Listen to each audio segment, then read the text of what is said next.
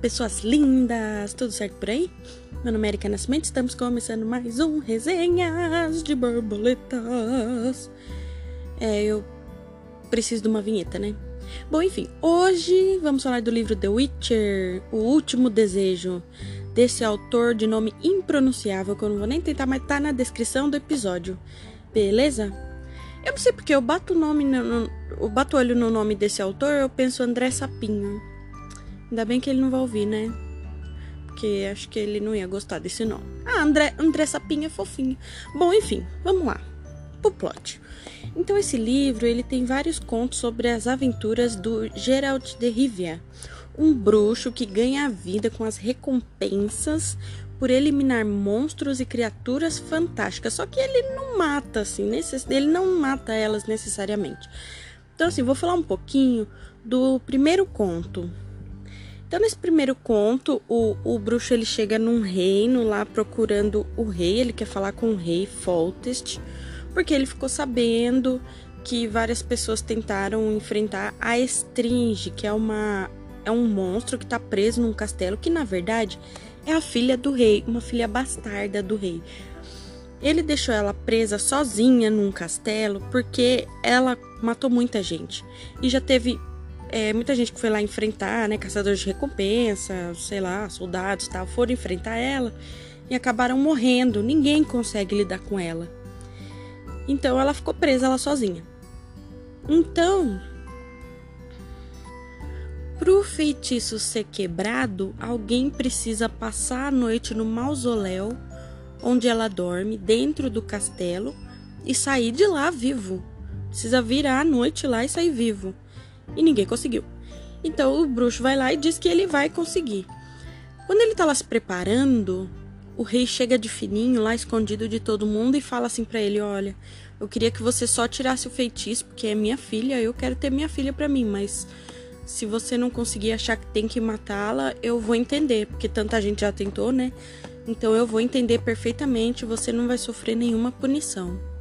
Será então que o bruxo vai ter que matar ela ou será que ele vai conseguir quebrar esse feitiço? Só lendo o livro para saber. Ou continua aí ouvindo que eu vou te contar o spoiler. Mas, gente, contar o spoiler não substitui a leitura, porque é muito legal você acompanhar a, esse conto e todos os outros. Nossa, eu super recomendo essa leitura, é muito boa.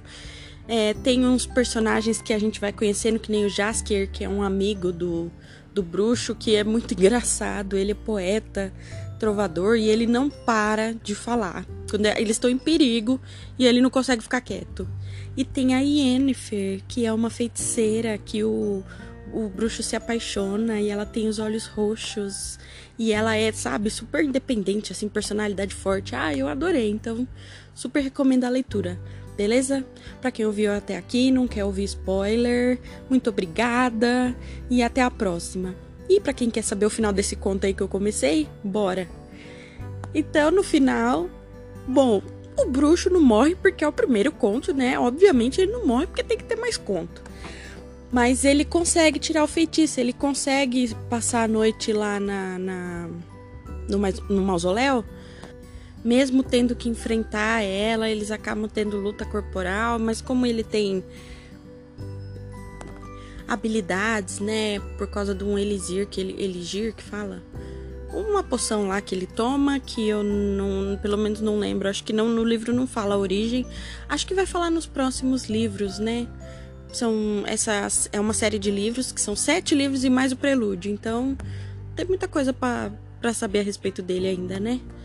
Então ele acaba conseguindo virar a noite lá. Quando amanhece, a Stringe, lá o monstro, se transforma numa menina de 14 anos. E no final eles falam que, tipo, porque ela foi amaldiçoada desde que ela nasceu. Então ela não sabe andar, ela não sabe falar. E aí o rei tá falando lá que tá tentando é, lidar com ela, né? Porque pensa, 14 anos presa sozinha ela, ela fica. Ela se comporta como se fosse um bicho assustado.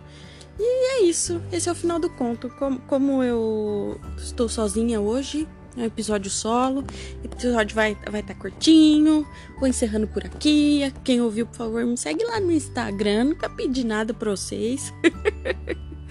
Resenhas de Borboleta, tem página no Face, tem perfil no Twitter e vou deixar na descrição do episódio o link para comprar o livro, tá bom? Um beijo, até a próxima.